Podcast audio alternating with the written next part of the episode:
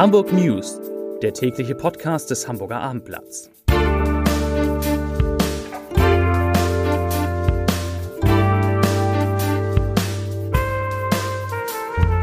Moin, mein Name ist Lars Heider und heute geht es um einen Gast, wie man ihn im Hotel Vier Jahreszeiten erst ein einziges Mal erlebt hat. Weitere Themen. Hamburgs bekannteste Geschwindigkeitskontrolle wurde geändert, das ist wichtig zu wissen. Klimaaktivisten kleben sich auf der Kennedy-Brücke fest und bei Gruner und Ja könnte am Dienstag ein überraschender Plan verkündet werden, was die Zukunft der Zeitschriftentitel wie Stern und Geo und Brigitte angeht. Dazu gleich mehr. Zunächst aber wie immer die Top 3, die drei von Ihnen meistgelesenen Themen und Texte auf abendblatt.de. Auf Platz 3 Traditionslokal sagt Arrivederci, es werden Tränen fließen. Auf Platz 2 Sturmwarnung. Baum stürzt auf Oberleitung und verursacht Streckensperrung.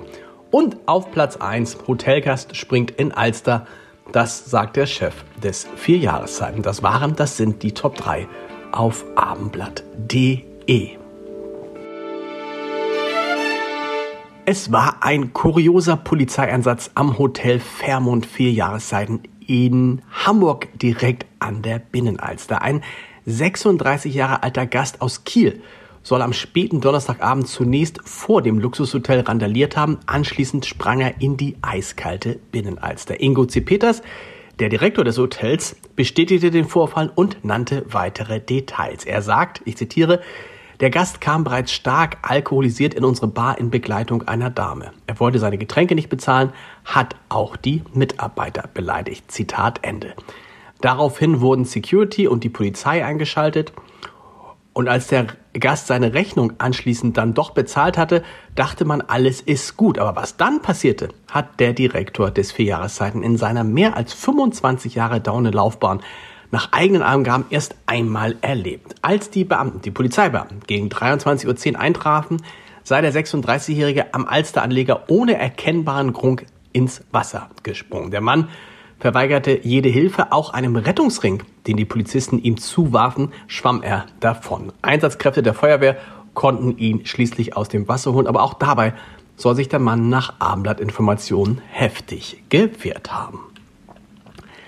Es ist eine dieser Radarfallen, pardon, eine dieser Geschwindigkeitsüberwachungsanlagen, die Ortsunkundige von einheimischen Autofahrern trennen. Im Übergang der A255 zur B75 an der neuen Elbbrücke tut man gut daran, und das weiß man als Hamburger, auf den Tacho zu achten, denn direkt vor der Brücke stehen zwei Blitzer, die darauf achten, dass man sich auch wirklich ans innerorts geltende Tempolimit hält. Das beträgt bekanntermaßen 50 kmh und das gilt auch seit kurzem an dieser Stelle, wie speziell Pendler bemerkt haben dürfen. Denn bisher galt vorm Ortseingang bis kurz vor das Berliner Tor, also irgendwie auf der Amsingstraße, ein erhöhtes Limit von 60 kmh.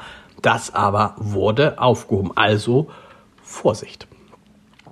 Sie wollen ein bundesweites Tempolimit erzwingen. Aktivistinnen und Aktivisten der Klimabewegung Letzte Generation haben ihre Hände heute Vormittag in der Innenstadt auf der Fahrbahn festgeklebt und die Kennedy-Brücke blockiert. Laut der letzten Generation hatten sich zwei Aktivistinnen auf der Fahrbahn der Hauptverkehrsstraße festgeklebt. Zehn weitere entrollten dort Banner mit der Aufschrift Artikel 20a Grundgesetz und was ist, wenn die Regierung das nicht im Griff hat.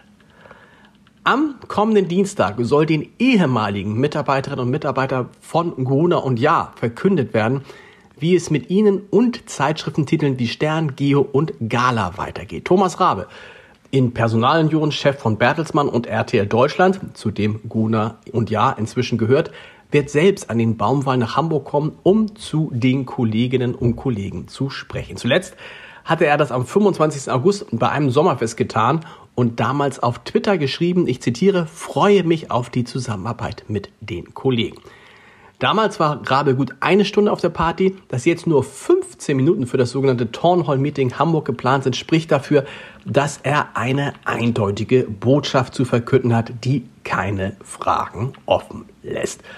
Welche überraschende Lösung es geben könnte, wenn die Informationen des Hamburger Abendblatts stimmen, lesen Sie auf natürlich www.abendblatt.de.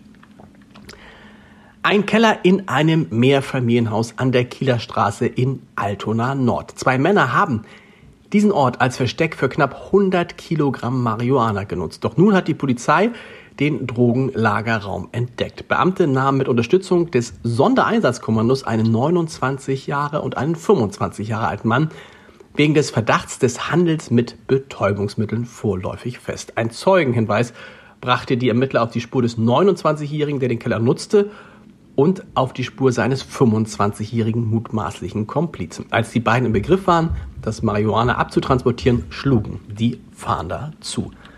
Zum Podcast-Tipp des Tages. Wer einen Ernährungsmediziner zu einer Weinprobe einlädt, hat die leise Hoffnung, dass der vielleicht irgendetwas Positives über die gesundheitliche Wirkung der gereichten Getränke sagen könnte. Ernährungsdoc und Bestsellerautor Matthias Riedel ist diesmal in unserer Reihe vier Flaschen zu Gast und, so viel kann ich verraten, er trinkt die ihm hingestellten Gläser wirklich aus. Hören Sie mal rein unter www.abendblatt.de abendblatt.de slash podcast. Da finden Sie auch alle anderen Podcasts des Hamburger Abendblatts.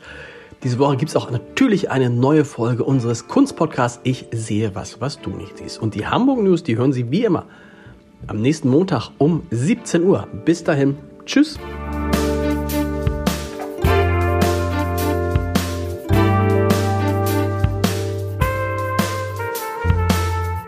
Weitere Podcasts vom Hamburger Abendblatt finden Sie auf abendblatt.de slash podcast.